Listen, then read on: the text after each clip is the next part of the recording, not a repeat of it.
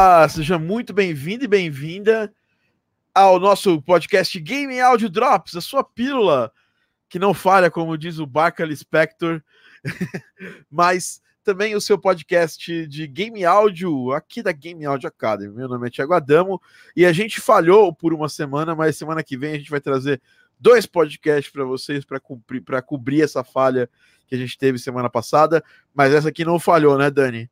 Estamos aqui para mais uma edição do nosso Game Audio Drops. Qual o número da edição, Daniela Serrano? 85 já? Daniela Serrano que não veio buscar ainda o negócio que segura o microfone aqui. Esqueceu de lembrar esqueci. de pegar ontem.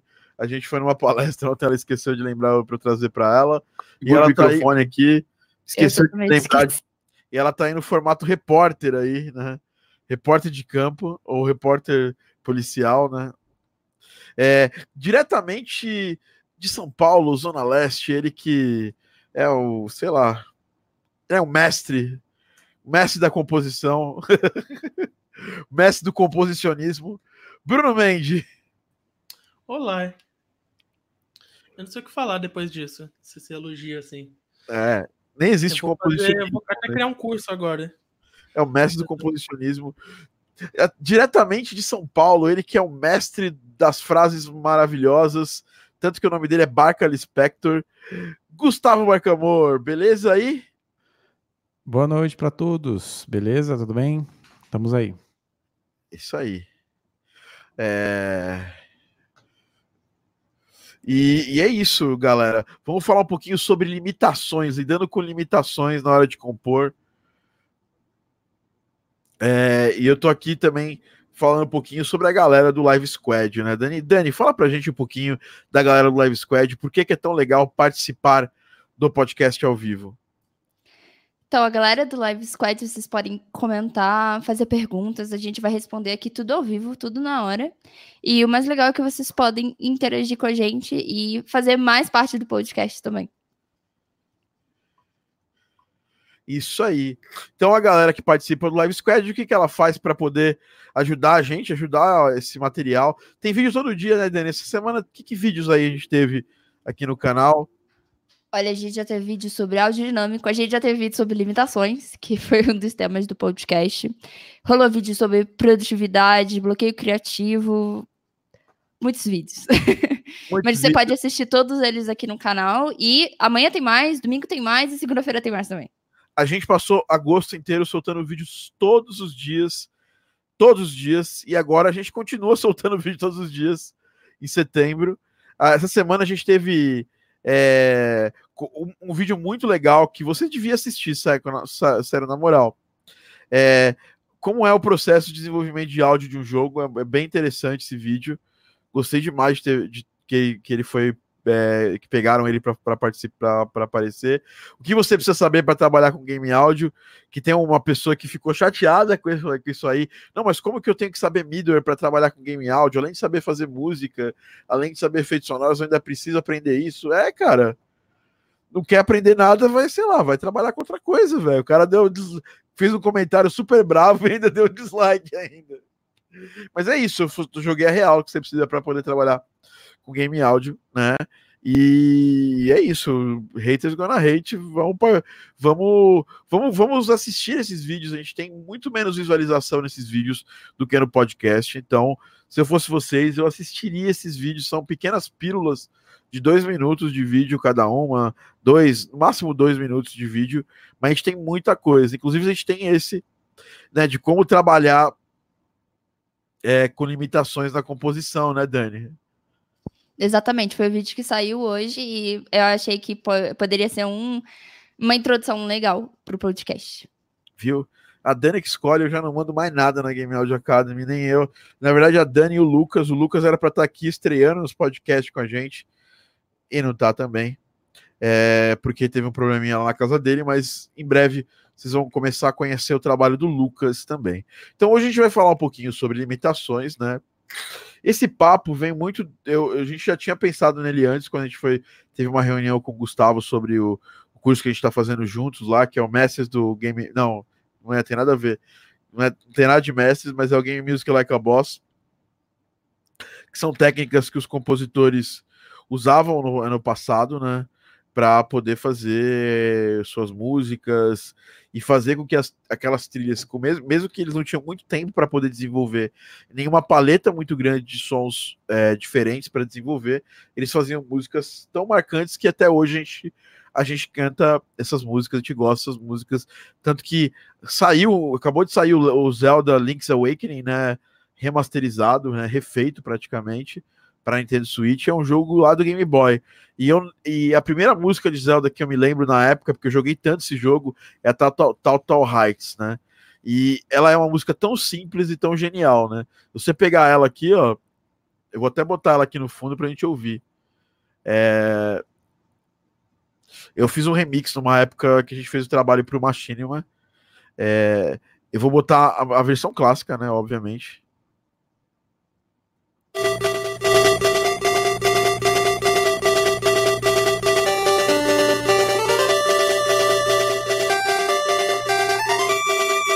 Trilha do legendário Koji Kondo, né?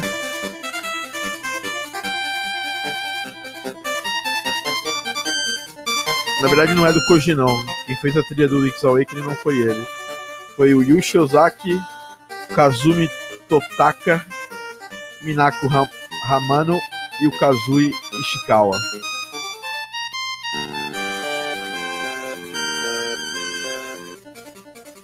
Tem uma pegada assim meio, meio flamenca na música, né? Vê como é que eles conseguiram passar isso para uma trilha sonora é, feita com pouquíssimos, pouquíssimas linhas, quatro linhas simultâneas, né? Uma música fantástica.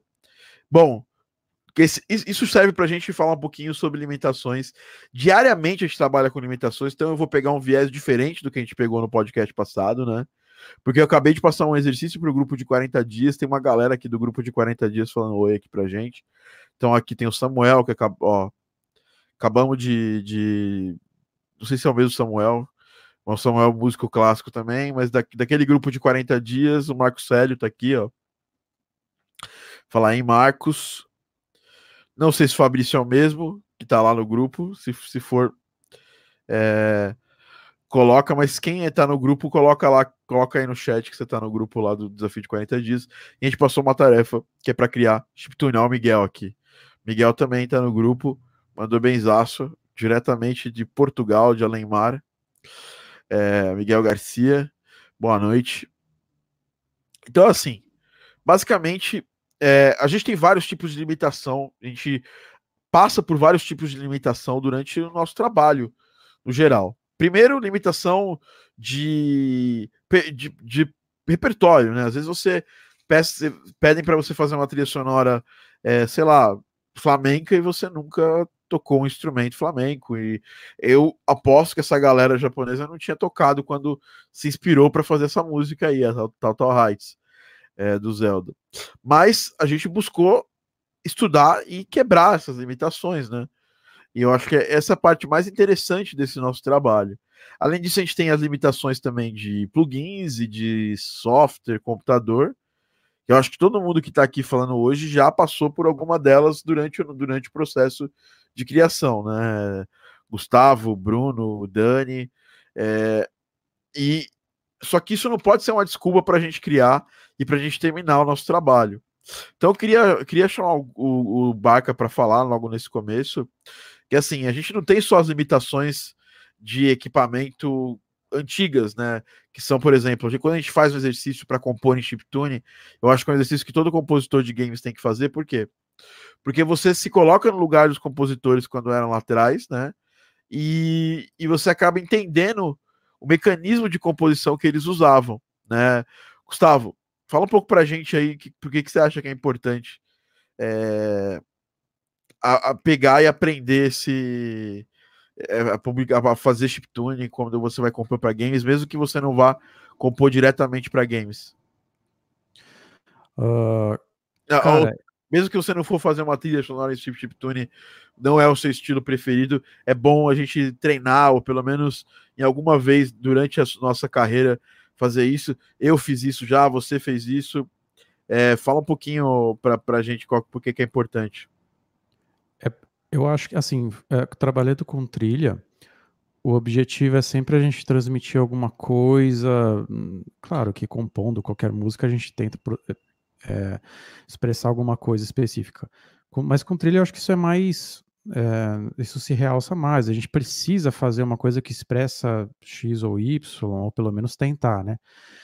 Quando a gente lida com sons assim, reais ou gravados, ou bibliotecas reais ou gravadas, a gente consegue transmitir certas coisas através do, do próprio som, através de timbres, assim, já uma parte desse significado pode ser representado por isso, né? Dependendo do tipo de coisa, claro. Mas quando a gente lida com esse tipo de limitação, por, por exemplo, que você falou agora, de você pegar, sei lá, pegar chiptune, pouquíssimos canais, limitação de, de som, né, limitação de timbre, você acaba buscando outras outras propriedades da música para expressar o que você está precisando, né? E não se não se apegar eh, a, a- a sons ou a instrumentos. Você começa a, a buscar aquilo que você está expressando através de outros elementos da música, né?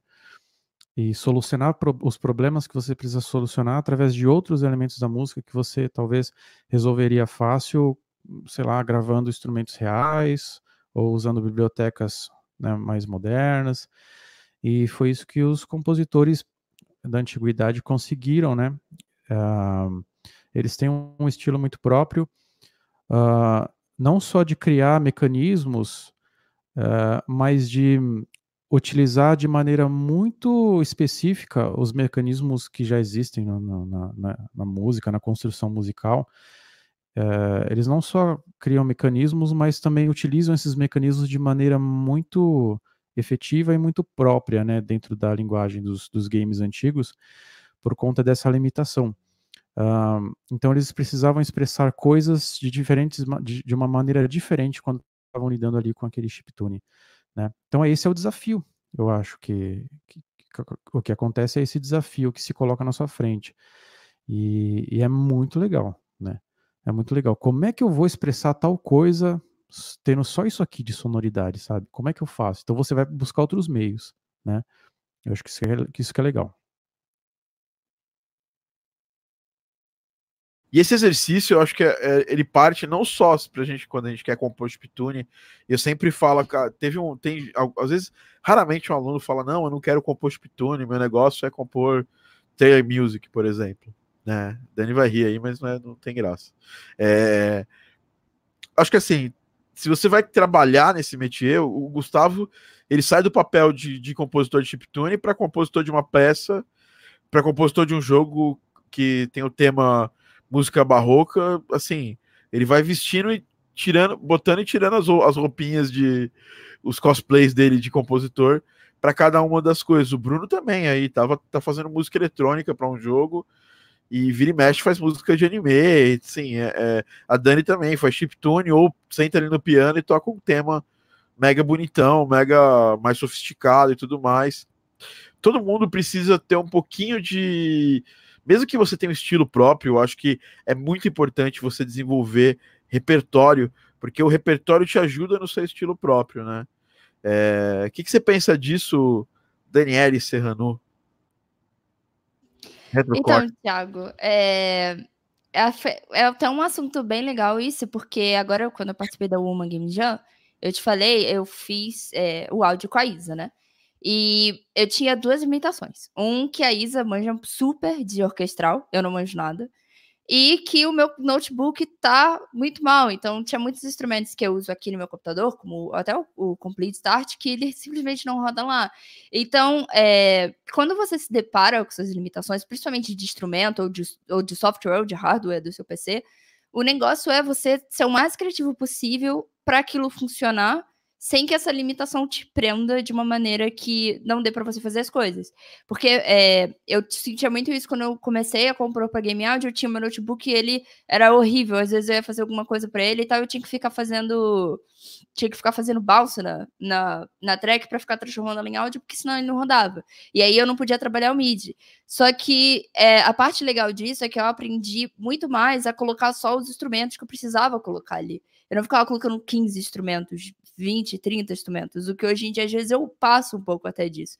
Então, eu acho legal a gente trabalhar essas limitações, até de, de estilo musical, de você aprender um pouco mais, ou aprender como se virar um pouco mais, pesquisar o que caracteriza cada estilo, essas coisas assim, para a gente crescer como, como compositor mesmo, e, e achar uma maneira mais criativa de lidar com aquele problema que a partir de um momento seria uma coisa que faria com que a gente ficasse num, numa área de conforto, né? Interessante. Bom, eu, eu vou trazer o Bruno pro, pro papo, né? Porque a gente sempre fala de plugins e é, é, complicado, porque normalmente o Gustavo é um cara que eu acho que foi o primeiro cara que fazia mais música orquestral, assim, que quando você chegava para conversar com ele, ele não, ele não ficava carte, botando, dando carteirada de quais são os plugins que ele usa e tudo mais, e ele via mais pro lado da música. O Bruno quando eu conheci ele, cara, ele tinha todos os plugins mais fodidos lá no, no, no, no, HD dele. Só que não saía muita música dessa, dessa, dessa, parada. Hoje, Bruno, como é que você tá? Qual, qual foi a sua transformação nesse lado de se limitar para poder fazer o uso mais, mais profundo das coisas que você tem aí? Ah, cara, eu, eu acho que assim. Uh quando você tem muita coisa à sua disposição, você corre um pouquinho o risco de você não conseguir tirar é, o suficiente de nada do que você tem em mãos. Então, assim, ali muitas tem uma frase que o pessoal vive repetindo na, na música, na arte também, em geral, que é a limitação faz a criatividade. É, o pessoal repete isso intensamente porque assim é uma verdade muito grande. Quando você se limita e você tenta pegar uma coisa específica, uh, delimitada, e fazer o melhor possível com aquilo, no caso de um software, um plugin, alguma coisa, ou fazer aquilo o melhor possível, no caso de um estilo musical, algo assim, eu acho que você tem uma chance muito maior de conseguir dar o melhor coisa boa de verdade. Porque a gente é difícil você focar e melhorar tantas coisas de uma vez só. Tipo, se você tem muitos, muitos plugins e você não sabe usar nenhum, se você tentar aprender a usar todos ao mesmo tempo na mesma música, dificilmente você vai conseguir tirar o melhor de todos, ou assim, sei lá, você vai ficar um ano naquela música e não, nunca vai sair nada. Então hoje eu penso, principalmente depois de lidar, de usar muita coisa free, muita coisa uh, diferente, eu penso que é melhor você ter uma paleta segura que você. que é aquele o seu go-to, e aí dali você constrói outras coisas. E eu sempre gosto de me desafiar com limitações diferentes. Então, por exemplo, ah, pô, eu vou fazer música agora só com coisa gratuita. Ah, pô, eu vou usar só isso aqui nessa música. Porque é bacana, assim. Essas limitações te ajudam a aprender a tirar o melhor daquilo que você está em mãos e descobrir coisas que às vezes você nem sabia sobre coisas que você já estava usando, assim, você está usando direto aquilo e você descobre uma coisa nova porque você está limitado a usar só aquilo. Você não pode usar uma outra coisa que faria algo por você e tudo mais. Então, acho que é bem importante você aprender a lidar com as limitações, até se forçar a trabalhar em um ambiente de limitações é, é positivo para o crescimento de uma pessoa, tanto como músico, tanto quanto sound designer. Legal, a gente tem aqui ó, o Camidrian, que é o Radix Music. É, minha experiência foi deixar o Ableton de lado por um tempo, baixar um tracker tradicional e brincar de fazer chiptune durante o mês inteiro. Acho que super útil isso, né, é, Bruno? E pessoas. Por isso que a gente começa pelo chiptune no curso, porque, ah, cara, mas eu já queria bater a mão no, no mexer um milhão de plugins. E no, numa, num jogo real, num, num, projeto real, e todo mundo aqui trabalha nesse tipo de coisa, nós, nós estamos aqui gravando, você às vezes tem limitação do briefing, né? O que o cliente pediu para você. Então, você não, não pode ali fazer muitos gracejos ali e falar, não, o cliente é burro, ele não sabe o que ele está pedindo. Não. É, é, é, bem, é bem o contrário, né? O projeto é dele, é... E a, a gente está fazendo um trabalho para ele e para o jogo, né? Então, nesse ponto, a gente já tem que se limitar pelo briefing que foi passado para a gente. Obviamente, a gente pode discutir, conversar sobre o briefing e tudo mais, mas a gente tem que partir do pressuposto que a gente está atendendo o jogo e não o jogo nos atendendo. Esse é o primeiro ponto. Eu queria até saber do, do botar o Baca aqui no papo e a gente falar um pouquinho. A gente já falou um pouco de plugins. Eu gosto de falar isso porque 99% das pessoas que começam fazendo música começam se preocupando com o software e não em fazer a música em si. É, e não aprender a fazer música, né? Não aprender tecnicamente o que é preciso, não só a parte de teoria musical, mas a parte de forma, né? De formato de arranjo, né? E o, o, o Gustavo, nessa pesquisa que ele fez, a gente até já falou disso aí em, outros, em outro podcast, mas acho que não custa nada falar um pouquinho de novo aqui. É, ele descobriu é, especificidades em formato de arranjo das músicas que faziam elas ser tão viciantes e, e mesmo repetindo várias e várias vezes, ela, ela tinha uma, uma vida útil né, de, de audição muito maior. Fala um pouquinho pra gente que isso era muito mais uma questão de formato, de forma, né, de composição, do que propriamente de qual tonalidade o cara compôs, ou qual escala ele fez, ou quais modulações ele usou na música. E isso é uma coisa super interessante de compartilhar com as pessoas, Gustavo. Fala um pouquinho pra gente. É, o que eu acho mais curioso na, é, nesse estilo é que assim, eu, eu, eu vejo que eles, é, eles criaram músicas que perduraram tanto, não só por elas serem bonitas enquanto melodias, ou terem marcado, se marcado tanto porque terem uma qualidade musical e ao mesmo tempo estar tá inserido em jogos que se tornaram clássicos, uh, mas elas se tornaram incansáveis por uma simples, que, simples questão de res, resolução de problemas, né? Então, assim, é, uma parte do trabalho que é a menor é você, ah, qual que vai ser a ideia musical e todo o resto do trabalho é resolver problema, né? Qual que é, qual o problema que eu vou, vou ter que resolver? Ah, que é a, a música tem que ser super curta, né? E, e ela não pode e ela não pode cansar e ela tem aqueles timbres né, que tendem a um cansaço porque né, enfim. Então é uma série de problemas e mesmo assim eles conseguiram criar músicas que a gente nunca esquece e nunca vai esquecer né. Uh, isso tem a ver com estrutura né e como eles estruturavam a música. Deu uma palestra sobre isso no Big, que foi super legal. O pessoal curtiu muito e teve gente que veio mandar música para mim que usou o que eu tinha falado na palestra do Big. Tem tudo a ver com Game Music Like a Boss, basicamente é isso, né? Então passa por uma série de coisas que eles faziam de forma de forma a resolver problemas, sabe? Resolver problema. Isso que é o mais maravilhoso do assunto que a gente está falando hoje, que é a limitação, né? É, pelo fato deles terem tanto problema para resolver devido às limitações, eles conseguem, conseguiram criar músicas que, graças à sua forma como está estruturada, elas, elas perduram até hoje, cara. Então é, é, é, uma coisa incrível, é, é uma coisa que a gente tem, que é obrigado a, a observar, né? Porque no meio de, de, de, um, de um universo assim, teve vários games, sei lá quantos milhões de games que já foram lançados na história. Então, muitos deles a gente nunca ouviu falar e nunca vai ouvir falar, já caíram no esquecimento, né? E a gente está ouvindo até hoje falar desses jogos, desses games, dessas músicas, e isso tem uma razão de ser, né? Então, o que é que está ali, né? O que é que está ali nessas músicas que a gente pode aprender? E ao meu ver é isso, cara. É, é basicamente limitação. As limitações criaram esses clássicos, sabe? Cara, fantástico, né? E basicamente, assim, linhas gerais, o, o grande segredo era que eles descobriram que quanto mais você variava a música a cada compasso, né? Mas obviamente a questão não é variar, criar, um, fazer um, um, segmento completamente Sim, diferente. É, é, um equilíbrio, né, da coisa que é entre a constância. Uh, né, se você tem é uma, é uma questão de lógica, né? Tipo, se você tem uma música que vai ser muito curta e não tem como, porque você tem limitações tecnológicas, você tem limitações de tamanho, de, de várias coisas. Se você tem que fazer uma música curta, qual que é o primeiro problema que te vem na cabeça? Putz, essa música vai se tornar insuportável em pouco tempo, né? Porque né, vai ficar rodando por, pode rodar por muito tempo, pode repetir por muito tempo.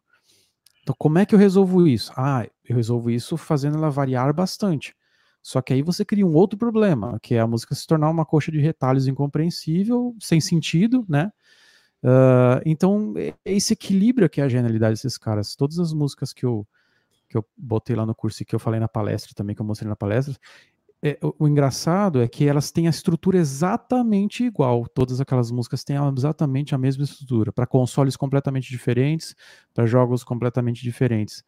Quer dizer, é um padrão, cara, que quando eu notei, não tem como você fugir, assim. Tipo, você, não tem como você chegar e falar, cara, o que, que tem aqui? Né? Então é uma estrutura, é uma estrutura que leva a esse equilíbrio entre o máximo de variações possíveis, ao mesmo tempo dando é, dando oportunidade para o ouvinte conseguir acompanhar auditivamente aquela música, né? E, e, não é uma coisa completamente subjetiva, não é tão subjetivo quanto a gente pensa, né? Uh, e, cara, é isso. Basicamente, a resolução de problemas e limitações, né? E, e esse equilíbrio entre entre o apresentar muitas ideias para a música não se tornar cansativa, ao mesmo tempo que você faz com que o ouvinte acompanhe né, o, as partes e tudo mais. É, exa exatamente isso aí que você falou. É, e essa variação é, que eles, eles tinham uma, uma ideia, né, de você usar várias dessas técnicas que, é que você falou. Então, desde você fazer um, uma melodia um canto e contracanto, já é uma variação, porque o nosso ouvido tem, nossa audição, interpretação, a gente escuta uma coisa, a, a gente precisa processar isso, é como se fosse um, um processador de um computador, né? É... O, o, Thomas falou que o Thomas falou que a voz do Love Bolt é tão calma. É que você não conhece ele. É, não, não, me assiste trabalhando algum dia. É. Como eu xingo. Ou então, é, é dentro do carro, quando eu tô sozinho com o Waze, e eu boto para ele evitar pedágios, ele me bota no pedágio. É realmente uma Olha, eu, eu, nossa, eu fico com medo de mim mesmo, porque eu xingo, viu? Mas obrigado, Tomás. É, acho que é um elogio, obrigado. É Thomas. É, cuidado com as pessoas. Thomas, assim. Thomas. É, desculpa, Dani, desculpa. Desculpa, Dani. Aqui, ó. Marquem esse nome. Thomas Lessa. Tô brincando. É, então, o que acontece? É, uma dessas coisas de, de, de variação são bem legais. É você, eu estava falando da audição, né? Quando a gente escuta, a gente precisa processar aquela, aquela, aquele, aquela melodia que a gente escutou. E normalmente a gente demora mais para interpretar e, e, fica. Não, não é questão só de demorar, mas a gente fica com, com a, a nossa curiosidade aguçada quando a música tem um canto e um contracanto, por exemplo, tem contraponto, porque você quer entender o segundo canto da música, é, ou você, depois na terceira vez você quer entender como eles funcionam juntos. Então, só isso aí já gera pelo menos umas três é, audições da, desse loop musical para você entender com, na completude o que está acontecendo, três ou mais, né? É, e além disso, a gente tem outros tipos de variação, o que o Gustavo falou, não pode ser também ruptura, né? Criou uma, uma, uma música, você, a música tem três partes, você cria lá três músicas diferentes, uma em cada parte, né? É completamente. É, não faz sentido. Mas é, vai... é engraçado, porque existem, ao mesmo tempo que precisa variar bastante, existe uma coesão, né? É, tem uma coesão, como você falou, entra, pode entrar outros elementos, né? É, pode se variar, é, dar uma outra voz, né? Tipo, você tem um, uma voz fazendo a melodia e na outra parte a melodia é feita por uma outra voz, Isso. sabe? Essas, esses frescores pro ouvido é que é importante para essa, né? É, é, é, bem legal também esse negócio de adicionar novos elementos, porque se a gente já se acostumou com o que está acontecendo, às vezes um, um, novo elemento que entra automaticamente puxa a atenção do ouvinte quase que 100%, porque ele já sabe o que está acontecendo ao redor daquele novo elemento, quando o novo elemento entra, ele vai puxar a atenção. Eu lembro que muitos lugares eu vejo citando isso, e assim, apesar de para composição tradicional, para concerto e tudo mais, isso poder ser ruim em algumas situações, por exemplo, você vai colocar uma voz que não é a principal, mas como ela entrou por cima das outras, a pessoa vai achar que é a principal, enfim. Tem problemas na composição tradicional, que às vezes você tem que evitar isso, mas pra gente em jogos isso pode ser uma salvação muito grande, né? Você não ter que fazer uma variação tão grande. Tipo, um novo elemento pode fazer muita diferença no. É, Sim, e, e, tem uma coisa, uma coisa bem, uma sacada bem interessante, que, que para mim foi um aprendizado, observando essas músicas do, dos, dos, jogos bem antigos. Como eles, eles lidam com. Porque assim, eles nunca repetem nada sem uma coisa nova, né? Como a gente faz, a gente tem muito costume de fazer isso. A gente pega lá, faz uma frase, a gente lupa aquela, faz aquela frase várias vezes, ou aquela parte a gente repete duas, três vezes. Eles nunca repetem a mesma coisa do mesmo jeito, né? Só que é engraçado porque você pode repetir em seguida ou você pode repetir depois. Você pode fazer uma parte no começo da música e repetir ela lá no fim, né? E isso muda, se você fizer isso, muda completamente a forma, é, a, a, o, que, o tipo de coisa que você vai adicionar, né? Porque assim, uma repetição que é adjacente, tipo, uma repetição que é logo em seguida, né? Qualquer mísera coisinha que você colocar, mesmo baixinho, mesmo simples, já vai dar diferença, já vai dar um frescor. Se você fizer uma repetição muito remota, tipo você faz uma parte no começo e no final da sua música você vai apresentar aquela parte de novo, se você adicionar um elemento muito simples, vai soar como igual, não vai ter uma diferença. Quer dizer, quanto mais distantes estão as partes, mais, é, mais significativa precisa ser a mudança, né? Para ela fazer significar, para ela ter um, um significado, um, né? Para ela ter uma diferença entre um e outro. É, porque, porque a gente você está escutando de novo a mesma coisa, com alguma diferença. Seu cérebro fala: opa, peraí, tem alguma coisinha diferente da primeira vez que eu escutei isso. Agora você escutou uma vez e vai escutar lá na frente a mesma coisa, seu cérebro já não, já não lembra mais, entendeu? Ele, ele lembra da pelo menos melodia quando você repete, né? É, ele entende que você está trazendo a mesma coisa, a mesma melodia para a mesa e, e, e, aí por isso que é importante ter pequenas mudanças, pequenas variações. Falo isso muito em aula, que é a questão de é, a cada é, eu dou um exercício bem simples logo no começo do curso, que é para você criar é, uma música com três partes, né? E aí e variando essas partes, né? Gerando os, os pontos lá, como diz o Gustavo. é. eu, só, eu, eu falei isso na, no primeiro evento. É, totalmente gente... por acaso, o pessoal não para de repetir isso aí, vale pontos. É. Né? Qua... Aí... Ficou obcecado por varipontos. Eu vou começar a deixar o pessoal mais obcecado ainda. Vou começar a calcular variponto de todo mundo. É, é uma, é uma boa.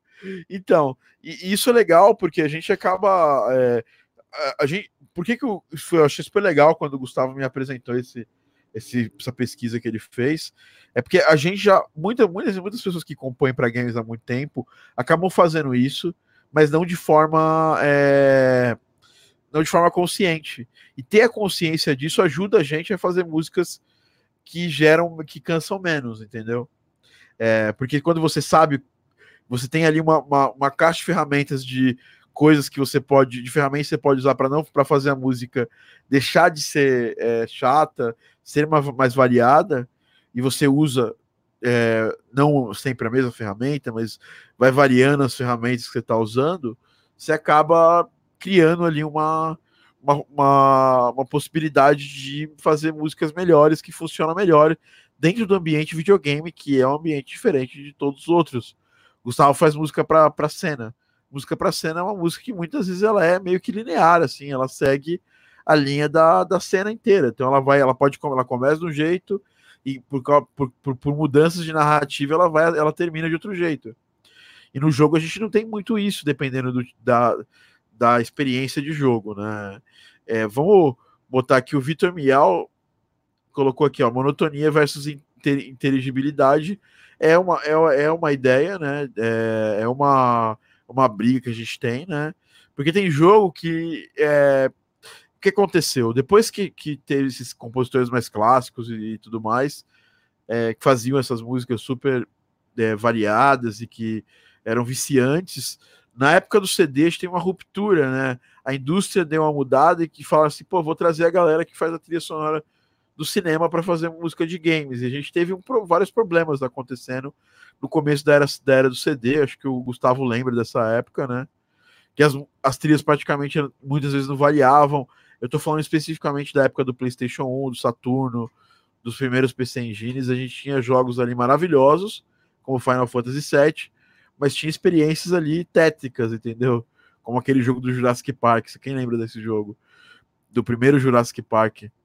Então, assim, é, a indústria, depois que entrou o CD, depois que entrou a gravação de alta qualidade, ela foi evoluindo, né? É, para readquirir essa variedade que a gente tinha nos jogos antigos, né? Ou, aqui, a, a, música de fase de abertura do Mega Man, o Felipe Belota falou, Mega Man X4 é baseada na mesma progressão, a música inteira, mas eles vão acrescentando tantos elementos novos que nem parece. Então, é, essa, essa é uma técnica, uma das técnicas de variedade que a gente tem.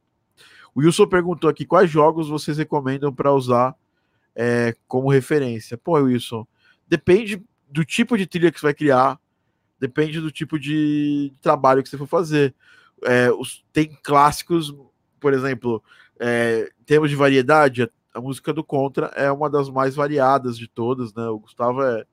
É, é a música Jungle do Contra é a campeã de varipontos, é a campeã é. mundial em varipontos. Mas tem, mas tem muita coisa boa. Eu tava falando da Total Heights, é, a gente tem trilha sonora do Mega Man é fantástica nesse sentido. A gente tem muita trilha sonora para buscar como referência. E eu acho é, que a, a pergunta dele é, é, é, bastante ampla, né? Porque depende.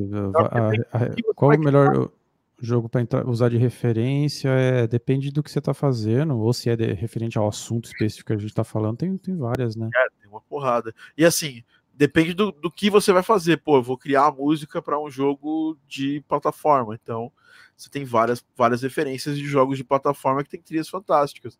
Vou criar a trilha para um RPG. Você tem várias referências animais de RPG, inclusive referências que saem do, daquele mundo de Final Fantasy, Zelda e tudo mais, que são as trilhas sonoras de Is, por exemplo, ActRaiser, vários jogos fodas, entendeu? Então você tem muita referência. Eu acho que isso puxa um. Eu acho que isso puxa uma coisa também que eu acho que o pessoal tem que sempre ficar atento com essa coisa de referência. É, é que assim, a, a pessoa tem que ver primeiro de tudo o que, que o jogador faz no jogo. Né? Assim, não necessariamente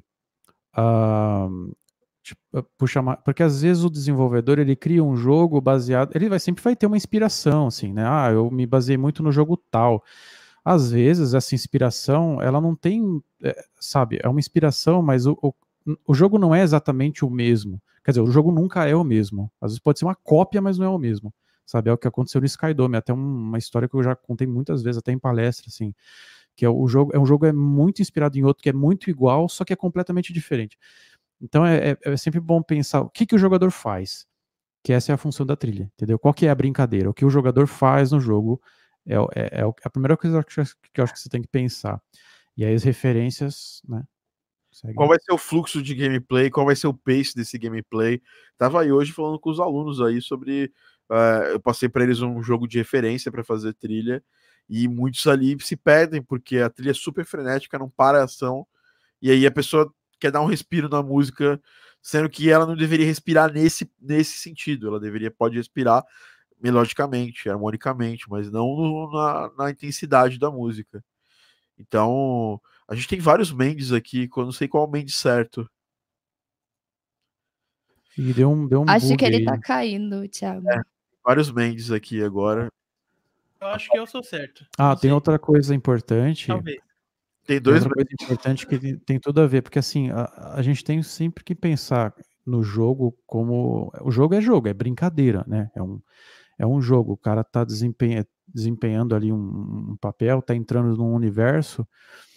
E muitas vezes a gente pensa como você falou, por exemplo, Thiago, do, da questão do pessoal que veio do cinema fazer música para game e tal.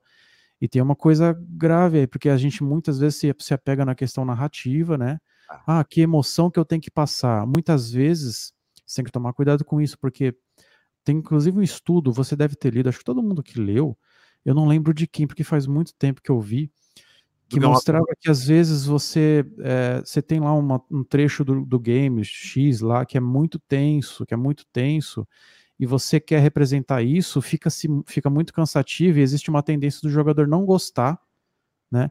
E, ou não jogar tanto quanto ele jogaria, porque você pesou, você quis representar na música a emoção que estava ali, né? Então você tem que pensar muito nisso também, tipo, tá, é é um trecho muito tenso do jogo, mas isso é muito muito estendido, porque se for muito estendido, você vai ter que pesar isso, porque o jogador pode ficar cansa, cansado, sabe? Assim, é muita tensão, ele, ele não, não é agradável para ele jogar, sabe? Então, é, às vezes é bom pensar nisso também. É, eu acho que assim, eu acho que talvez seja de um, de um artigo da Winifred Phillips, e que ela, ela escreve bastante lá no Gama Sutra. E, e, é, e é, isso, isso, é, isso, é, isso é muito importante, porque a gente nem, nem, nem sempre a gente está tá narrando uh, os eventos do jogo. Às vezes a gente está lidando com o psicológico do jogador. Então, quando, a pessoa está fazendo tarefas muito repetitivas, você deixar a pessoa muito tensa, às vezes não é o, não é o caminho, entendeu? É, porque você quer deixar aquela pessoa presa no jogo, né? Você não quer tirar aquela pessoa do jogo e, e às vezes você tirar um pouco esse, esse, esse essa tensão ajuda bastante é, né, e você não, não fazer a pessoa desligar o jogo, né? Também veio do Gama Sutra uma pesquisa que fala que o que falava, não lembro exatamente qual pesquisa, mas é, que falava que, que a primeira coisa que a pessoa desliga no, no pra, primeira coisa que ajuda você a desligar o do, do jogo, né? É a. É, é, você desliga a música depois você acaba desligando o jogo em si, né? Então, desliga a música, desliga o som. E a gente não tá falando apenas sobre é, limitações também. A mistura entre música e efeitos sonoros ela precisa ser harmoniosa também. A gente, pouca gente fala disso, mas a gente precisa sempre falar que precisa ser uma coisa constante, uma coisa que seja. É, o, o som, os efeitos sonoros eles dão controle, né? Eles te emergem naquele no mundo do jogo, eles te fazem ter um contato mais profundo com a ação que você está fazendo no jogo e a música ela vai, ela acentua isso, né? Então é como, como a gente falou, como o Gabaca muito bem falou, é importante tomar cuidado ali também para não, não, não ser muito espalhafatoso, tá? Até na parte sentimental, né? Porque às vezes você quer, tá no jogo de terror, você quer fazer um negócio muito é, é, bizarro assim, e às vezes é um jogo de terror para uma é mais spook, tem tem é, nuances entre dentro dos gêneros, né? Tanto você pega assim, ah, para um negócio eletrônico, mas às vezes é um negócio eletrônico menos agressivo, mais agressivo, mais lounge, mas é, tem muita nuance musical e isso vai de muita conversa sua com o diretor do jogo e de muita interpretação sua sobre o gênero de jogo que você está fazendo música. Então, ter ali uma, uma conhecimento sobre o que, que jogos daquele estilo estão é, funcionando no mercado hoje e, como as músicas deles funcionam é um grande é um grande passo para você começar a fazer músicas mais adequadas ao que está acontecendo naquele momento da indústria, né? E, e, é, no fim das contas parece que não, mas tudo isso que a gente está falando são limitações, né? Sim, pra caralho. Porque você não vai fazer a música do jeito que te dá na telha. Né? Você tem que pensar em inúmeras coisas ali para você fazer um, um, uma música que vai ajudar o jogador a desempenhar, né? Uh, fazer uma trilha não é ficar lembrando o jogador toda hora que emoção que ele tem que sentir né? Tipo, tá tenso aqui, tá, tem que ficar tenso agora. Agora é tenso, hein? Agora é tenso, hein? Vai lá, que é ação. Ele sabe, sabe? Você precisa tornar isso uma experiência uh, da atmosfera, jogar ele dentro daquela atmosfera. Não é ficar espetando ele o tempo todo, lembrando ele do que ele deve sentir, né? Mas é, é jogar ele dentro daquela atmosfera. E a, a, a música trabalha na, na, na esfera emocional, ponto final. A realidade quem traz, para mim, na minha visão, é muito mais os efeitos sonoros. Os efeitos sonoros tornam aquele universo real, sabe? Torna, claro que trabalha também no emocional, lógico, né? Mas eu digo assim, uh, o que torna o jogo real é o efeito sonoro, sabe? É, até eu até recomendaria assim, é uma dica meio entre parênteses, mas também, às vezes, se você colocar, se você quer mostrar o seu portfólio com cenas de jogo, cenas de, de jogo, eu até acho mais legal, eu particularmente acho mais legal quando ele tem os efeitos sonoros junto, porque torna aquilo mais, encaixa melhor, eu acho.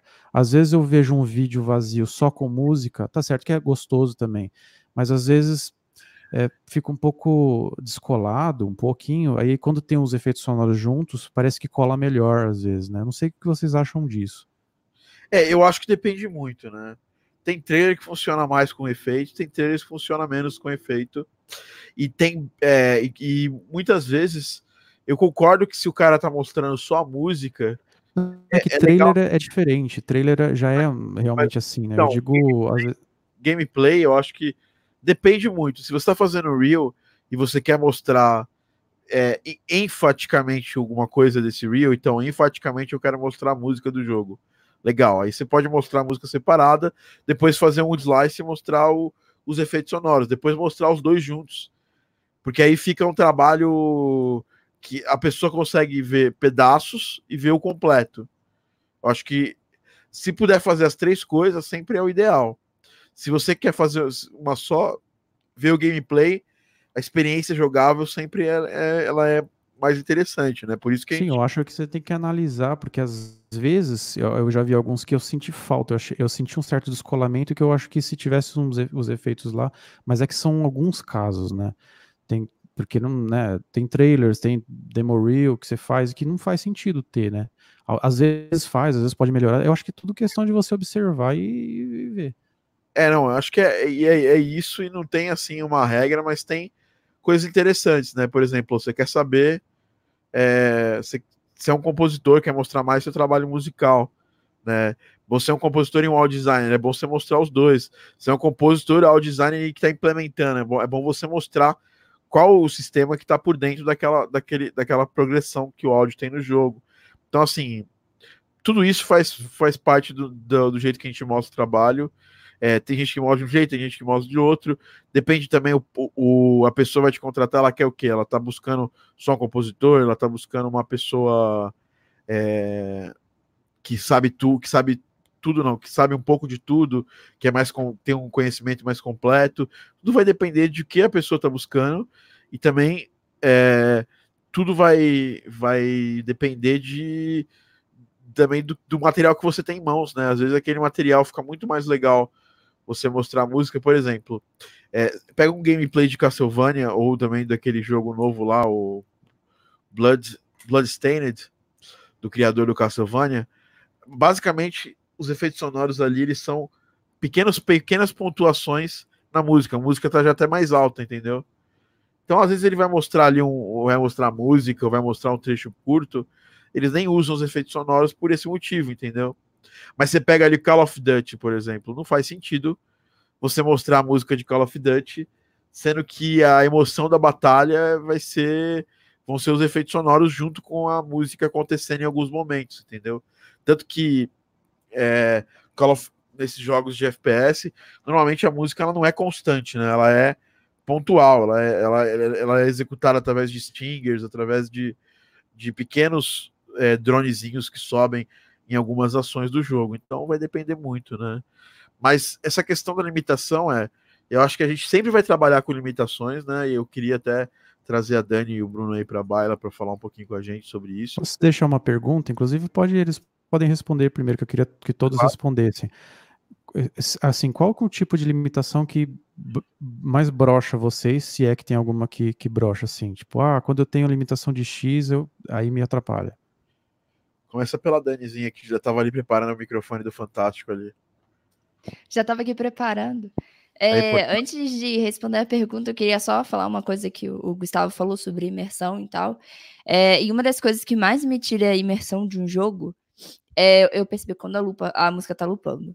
E isso é uma coisa que me incomoda muito. E às vezes isso é justamente por causa da limitação que o compositor teve em não variar aquela música o suficiente para eu não saber quando ela tá voltando ao começo, sabe?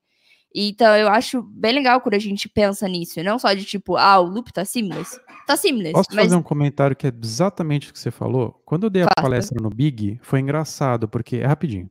Quando eu dei a palestra no Big sobre isso, foi engraçado porque eu precisava dar um exemplo de loop, assim, porque eu não sabia, às vezes tem uma às vezes tem alguém na plateia que não sabe o que é loop, né? E aí eu preciso, eu ah, vou pegar uma musiquinha curta que lupa para mostrar o que é um loop. Só que as músicas que eu pegava não dava para perceber que era loop. As pessoas vão ouvir isso aqui não vão saber o que é loop. Então eu precisei pegar uma música mal feita para mostrar o que é loop. Isso que é interessante. Né? Aí eu, eu, botei a música lá e teve gente que estranhou. Falou, nossa, isso aí é um exemplo bom, sabe, de loop? Porque a música era horrível, né? Mas não, é porque não dava para mostrar uma música boa, porque uma música boa você não percebe que tá lupando, né? Sim, exatamente. Então eu acho legal a gente pensar nisso, porque no começo, quando eu, quando eu compunha, eu sempre pensava, ah, o loop tá seamless, tá legal. Só que depois que você escuta aquilo 30 vezes, você já sabe quando vai lupar, sabe? Você já sabe o, a cadência e tal, essas coisas assim. Era, era só pra pontuar isso. E sobre a sua pergunta, Gustavo, acho que o que mais me desanima, assim, de limitação é, hoje em dia é uma limitação muito específica se o desenvolvedor ou se o cliente vem com uma ideia na cabeça que ele não quer abandonar. Para mim é a limitação mais difícil, assim. Porque quando você tem uma limitação de estilo, você consegue fazer um estilo e ao mesmo tempo colocar a sua, é, sua identidade ali. Se você tem uma limitação de instrumento, você consegue manejar mais ou menos, mesmo que seja uma coisa que você não manje. Até uma limitação de estilo de jogo, você consegue manejar aquilo de uma maneira que fique legal, fique do jeito que você quer, mas ao mesmo tempo é, a, é, sei lá, ajude o cliente. Mas quando você tem uma limitação da pessoa já ter uma música ou já ter uma coisa pronta na cabeça e aquilo, eu acho muito complicado, porque eu acho que te corta a asa da criatividade total, assim. E às vezes é muito frustrante. Eu já passei por uma, uma, uma situação parecida e às vezes é muito frustrante porque você. Às vezes você até entrega, mas você fala, tipo, sei lá, não, não curti tanto fazer a música, ou eu, eu, senti que eu podia ter feito alguma coisa melhor, alguma coisa diferente que ia ficar mais legal, sabe? Para mim é a limitação assim que mais mais mata. Isso é, isso é importante, né? Porque a, a, a, a gente fala muito de loop seamless, é exatamente isso, né? É, as pessoas não perceberem, as pessoas. Obviamente, se você é músico, você vai, em algum momento, prestando muita atenção, você vai acabar percebendo ali o ponto onde acontece o loop. Mas mesmo assim, quando o loop é muito bem feito, você ainda vai ficar na dúvida, ó, será que é nesse ponto? Será que é naquele ponto? É, e, e, isso faz parte, porque parece uma coisa tão ridícula, né? Por isso que assim, a gente nunca pode tomar como garantido que a gente sabe tudo, né? Ou que a gente sabe fazer muito bem tudo, né? Porque, pô, você vai precisar fazer loop. É, no, mundo da, da game music, se você não souber fazer loop, se você não saber, souber fazer um loop muito bem feito, você não você vai estar tá errando, você vai estar tá errando bastante e não vai estar tá conseguindo fazer uma música de jogos que funciona bem, entendeu? Então é bem é bem importante você falou, Dani, porque eu vejo muito compositor que às vezes tem muita muita é, porra, puta cara que tem uma porrada de, de plugin e tem uma porrada de, de recurso também técnico, errar nessa coisa que é a coisa mais, mais parece mais ridícula, né? Mas não é, entendeu? Brunão, responde a pergunta do Gustavinho. Uh, cara, acho que a limitação que me desanima mais atualmente, uh, não só atualmente, acho que sempre. É, um, é a do limita... capitalismo. não. Zoeira, tô brincando. Também. Mas o. Assim, não, não tem muito a ver com, com coisas externas, é mais uma coisa interna, assim. É, é um mindset. É lançar o coach quântico aqui. É brincadeira. É, assim, quando eu. Uma coisa que me deixa bem desanimado é quando eu não consigo.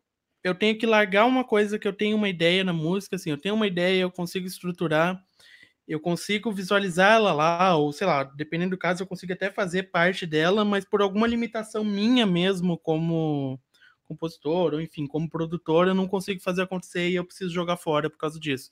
Não porque a ideia é ruim, mas porque eu não consigo fazer ela acontecer, sabe?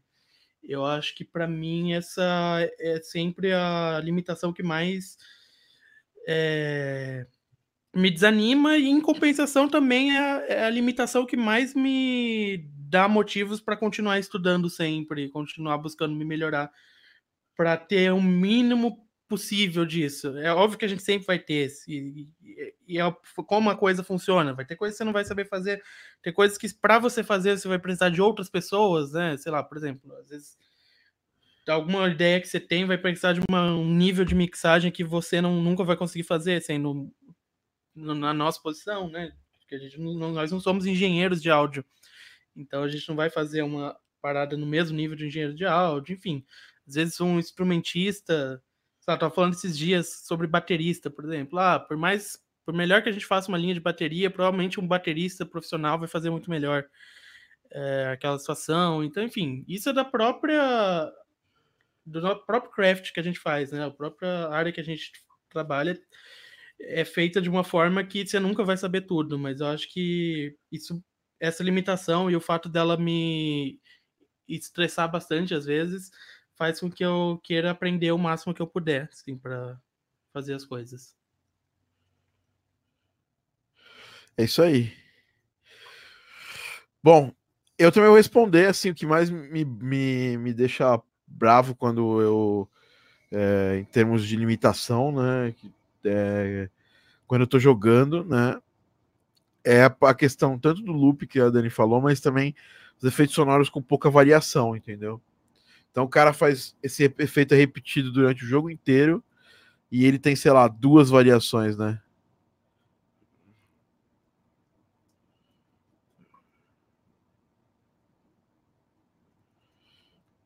É... Então, assim, a variação é, é, importante ter. Eu tava jogando jogo, às vezes, nos jogos AAA, que tinha todos os elementos, tinha muita variação, mas um elemento que repetia bastante não tinha. Isso me deixava bem, bem chateado. Quanto à questão de limitação, às vezes é a limitação do que a gente quer fazer contra aquilo que a gente precisa fazer, né? Está muito inspirado em criar música para um estilo específico e você tá trabalhando só em projetos de outro estilo, entendeu? Talvez seja uma limitação que pode me deixar chateado em algum momento, porque às vezes você quer explorar outras coisas, né? É, eu, eu tenho, eu sou, muito feliz que a maioria das coisas que eu gosto eu acabo pegando nos projetos de um jeito ou de outro, entendeu? E, e, a gente tem essa questão, né? A gente acaba também com pessoas que dirigem o áudio de um jogo, né? Porque a gente não faz só o trabalho de criação, né? A gente dirige, né? É... A gente dirige a, a, criativa, a, criação do jogo, né? É... Então a gente acaba tomando a decisão também de para que lado a música do jogo vai, entendeu? Então, por mais que a gente tente ser fiel à proposta, sempre vai ter alguma coisinha pessoal lá, até porque é isso que, que é que é uma coisa característica nossa como compositores e como criadores de música, né? O, o Victor perguntou assim: como decidir se uma cena do jogo precisa ou não de trilha musical? Pra você nunca decide isso sozinho, né? Tem que decidir com a pessoa que produz o jogo, né? E sei lá, se o jogo é muito mundo aberto, se você quer causar com o silêncio uma, uma espécie de é, de tensão, né? Dead Space usa muito isso e de forma muito muito boa, né? Então, como decidir é caso a caso, cara. Não existe uma, uma fórmula matemática para você decidir isso. É, vou fazer um jogo com amigos e fiquei responsável por tudo do áudio. Estudo violão clássico. Minha limitação é total falta de conhecimento de compor para jogos e fazer os efeitos. É, cara, vai ter que correr atrás é, principalmente na parte de produção, porque é, tem um aluno aqui meu, eu tava até aqui, ó, é um cara mega clássico, Samuel, e ele ele tá tendo que correr atrás de aprender a produzir, assim. O conhecimento não não garante que, o, que o outro lado vai ser feito automaticamente. E é uma, um problema das, tanto das faculdades quanto a das, é, das, dos conservatórios, eu tinha muito isso no conservatório, a galera tratava a produção como uma coisa secundária, saca? Falava assim, não, só fazer, fazer música, você pode ir lá o Guitar, Guitar Pro lá para fazer a música vai ficar maravilhosa, porque é uma música maravilhosa, é uma música maravilhosa. Mas hoje a gente tem esse, esse item importantíssimo que é a música bem produzida, né? Hoje em dia não dá para você soltar mais uma música que tem um arranjo muito bom, mas seja produzida totalmente amadora, né? Eu acho que todo mundo aqui é, que está com a gente participando tem essa visão, né? É, né, Dani? A, a, produção, a produção faz parte da, do que a música expressa, né? A, a melodia, por exemplo, ah, tenho uma melodia linda, mas ela precisa ser bem executada, ela precisa ter um som bem feito, né? Para ela se expressar, senão ela não se expressa, né? Então, não é só a questão de, de compor uma coisa legal, né, uns, com bons acordes, com melodias bonitas, mas ela precisa se expressar através de som, isso precisa ser bem produzido, né? Exatamente. Então precisa ter essa. É, hoje a gente tem uma leitura, né? É... Eu queria comentar a pergunta do Vitor, que era bem Pode comentar. Complexo e ampla a, a, respeito de como decidir se uma cena do jogo precisa ou não de trilha musical. É muito complicado, né? Porque uh, às vezes não é uma coisa que a gente pensa, né? Assim, tipo, é tão instintivo às vezes, mas a gente precisa pensar, ô, ô Vitor, eu acho que assim, regra você nunca vai encontrar, regra. É, né? Aqui. Mas eu acho que você precisa pensar em algumas coisas. Por exemplo, um, um jogo que, é, por exemplo, de ação e que é mais direto, é, isso, isso é muito complexo. Mas, por exemplo, qual que é o estilo do jogo, né? E o, o jogo, ele. É, o que, o que, que você precisa. O que, que o jogador precisa. É, você precisa movimentar ele, né? Como? O que, que o jogador vai fazer? Né? Ele vai combater, você precisa que ele entre num ritmo, você precisa. O, o que você precisa expressar ali é, e tal.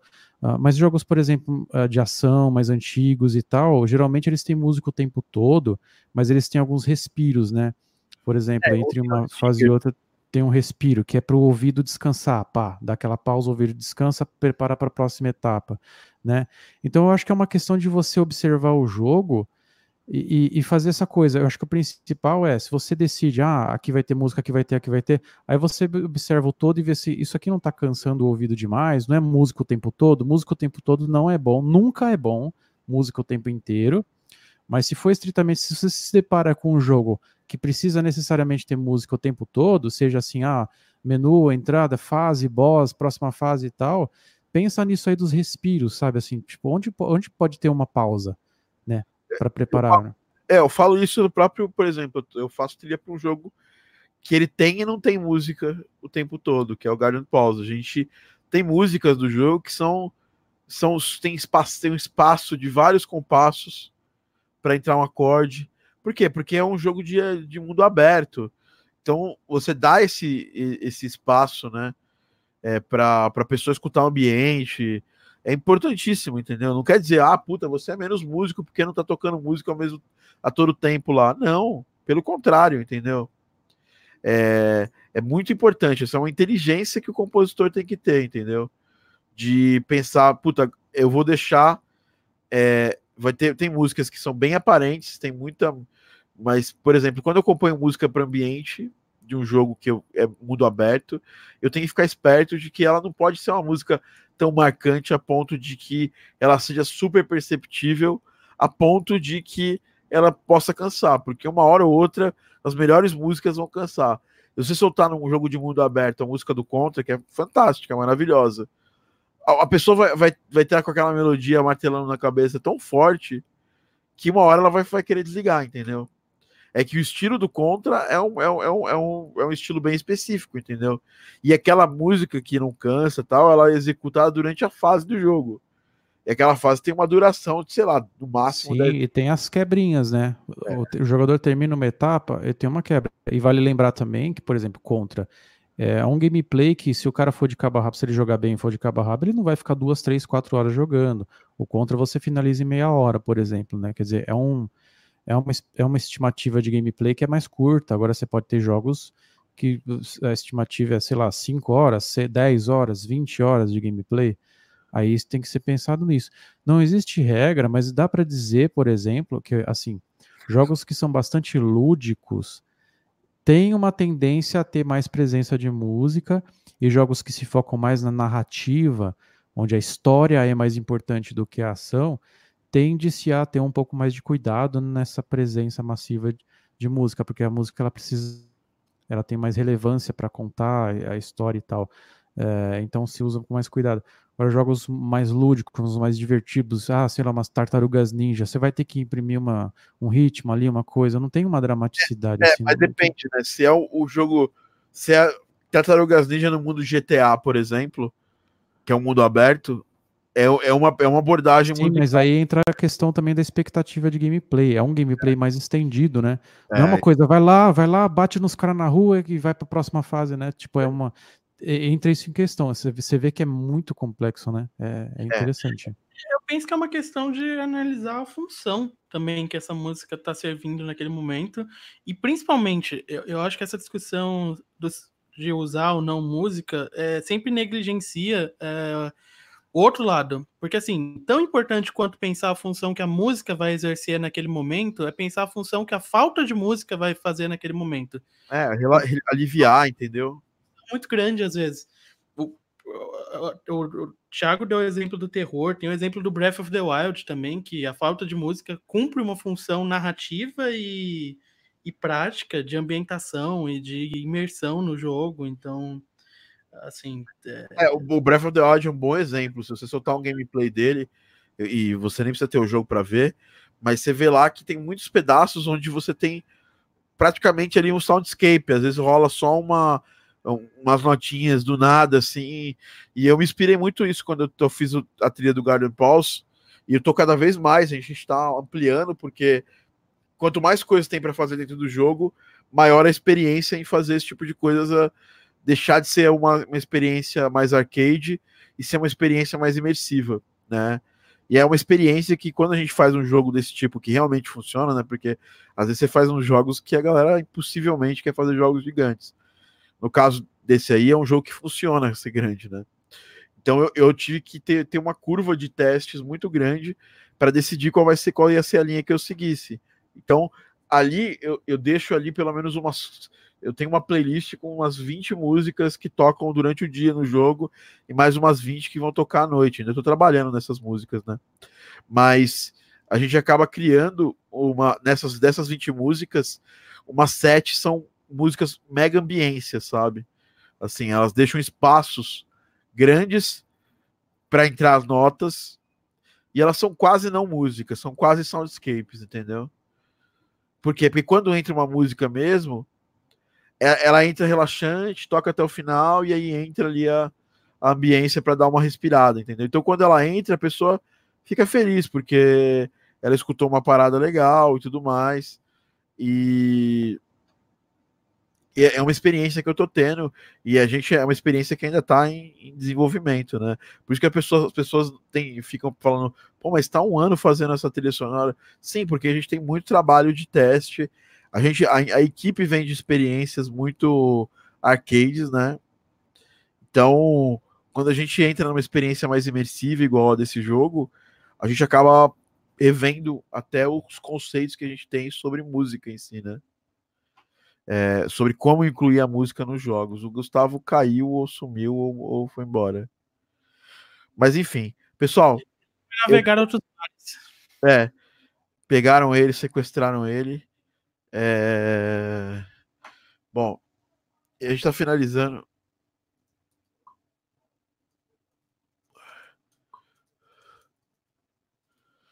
É... Sequestraram o menino, né? Então, a gente vai finalizando aqui o podcast, né? O Game Audio Drops dessa semana. É, em memória, Gustavo, né? Você é culpado por me lembrar disso. Ah, o Jean falou do, do World of Warcraft, é um jogo bem legal, né? É, aliás, Jean, bem-vindo de volta aí, cara, a, aos podcasts, aos materiais. Então, eu vou finalizando o podcast, agradecendo todo mundo que estava aqui. Dani, tem mais alguma coisa para incluir no tema aí? É, uma das coisas que, assim, é, mas para completar tudo que vocês já falaram e tal, o que o Gustavo falou sobre limitação, uma, um dos desafios mais legais, assim, que eu acho que até do curso e da, da minha vida, assim, foi quando eu tentei compor com poucos instrumentos para ver o quanto eu poderia levar, tipo, essa limitação além e fazer uma, uma coisa que se encaixasse no jogo, mas ao mesmo tempo eu não tivesse tantos recursos. E foi muito legal, eu acho que é muito válido pro pessoal, assim, já que a gente falou de limitação e tal, e treinando essas coisas, porque é muito maneiro para tanto para composição, quanto para nossa criatividade como compositor, sabe? Pra gente ganhar novas, novas técnicas, assim, de ir além. Então eu acho bem legal esse, fazer esse exercício, assim, mesmo que for chiptune com quatro canais, usar Pixie Tracker, usar tracker de, de áudio de Game Boy, eu acho bem legal, assim. É, muito legal isso, isso de você também se forçar, né, em alguns momentos a, a pensar em, em compor com menos elementos e tudo mais. Ele voltou aqui, ó. Olá, voltei. A gente está é... você para terminar o podcast, Gustavo. É, nós estávamos falando aqui sobre suas decisões de vida e como elas implicam na game áudio do mundo, né? Tô brincando, o Gustavo ficou fora um tempinho, voltou aqui. Nossa, que bom que você tá brincando, eu já fiquei com medo dessa pergunta. Uma pergunta filosófica, né? Mas é isso, galera. A gente está fechando aqui o tema. Bruno, mais alguma coisa também para incluir? Não. Não, não na sombra. é, cara, compõe. Os jogos são experiências diferentes. Você precisa é, entender e mapear essas, essas. Como você vai de forma. Porque o, o, o áudio completo de um jogo ele é, ele é uma boa parte da, da experiência narrativa que você tem, né?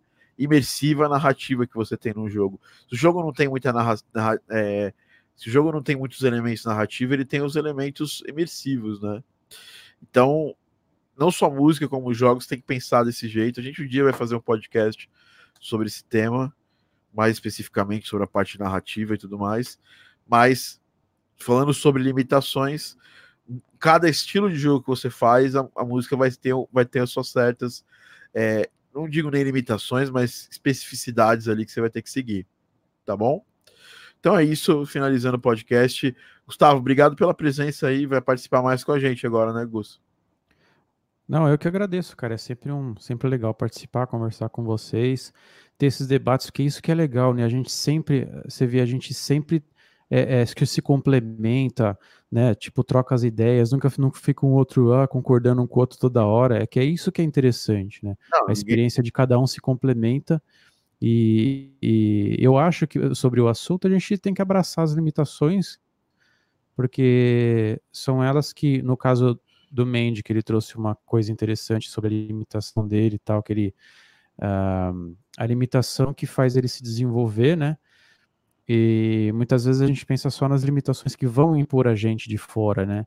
E não nas que a gente às vezes vai ter enfrentando o dia a dia e, e, e o trabalho. Eu acho que as limitações, elas elas, é, a gente tem que usar elas a nosso favor, né, em todos os sentidos, né, seja as limitações que nos são impostas de fora, cliente, tecnologia e tal, ou as nossas limitações que a gente não conseguir fazer o que a gente espera, né. É, é isso, um abraço para todo mundo e boa noite.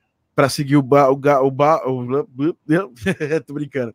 Para seguir o Barca é só, é só colocar Gustavo Barcamone em todas as redes sociais, inclusive no, no Tinder, talvez, ou não mais? Uh, vamos conversar sobre isso uma outra. Tô brincando. É, então... Mas sim, Gustavo Barcamone acha em tudo. É, tem um som de cloud, Facebook, Instagram. Até no Rap. Né? Digita lá Gustavo Barcamone no Rap. Não, não, não. Vixe. Mas tá no Rap. Não, eu tô Gustavo... no iFood. iFood, Gustavo Barcamor é, Uber Eats, paga nós, Uber Eats. É, Mendy, é só procurar Mendy Áudio, Bruno Mendy, em todos os lugares do universo. É, Você Bruno vai... Mendy no Instagram e é isso. Não tem muito mais. É. Dani Silvanu voltou a escrever no Retrocord. É só a gente não gravar o podcast que ela escreve. Duas semanas seguidas. É só o podcast, Thiago. Mentira. A gente ficou uma semana sem gravar podcast. A gente ficou uma semana sem gravar podcast, mas já tem duas semanas seguidas, já chego. Semana que vem vai ter outro. Então. Vai sim. Não, vai ter pelo menos mais dois tal. É, e é isso, galera. Queria mandar um parabéns pro Fernando Pepe, ele que está fazendo aniversário enquanto a gente está gravando esse podcast. Ele é que é nosso especialista em Wise, grande audio designer, compositor é, brasileiro, amigo nosso, amigo meu, do Baca, da galera aí. Pepe, feliz aniversário para você. É, só se faz 39 anos uma vez na vida, então parabéns. E é isso, galera. Estamos finalizando aqui nosso podcast. Mandar um grande abraço para a galera que está aqui no Live Squad.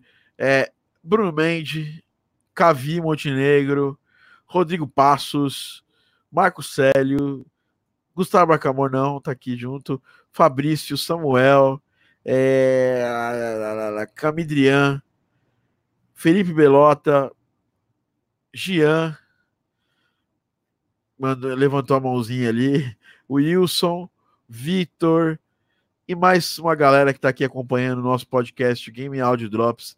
A gente se vê no próximo podcast e o Game Audio Drops, para quem não sabe, é trazido pela GameAudioAcademy.com, sua plataforma de ensino e de democratização do áudio para games. Até semana que vem e um abraço com obviamente, o tchauzinho da Dani especial, né? Um abraço, Maurício. Betrayal. Um abraço, Maurício. Isso aqui é sua homenagem. Ó.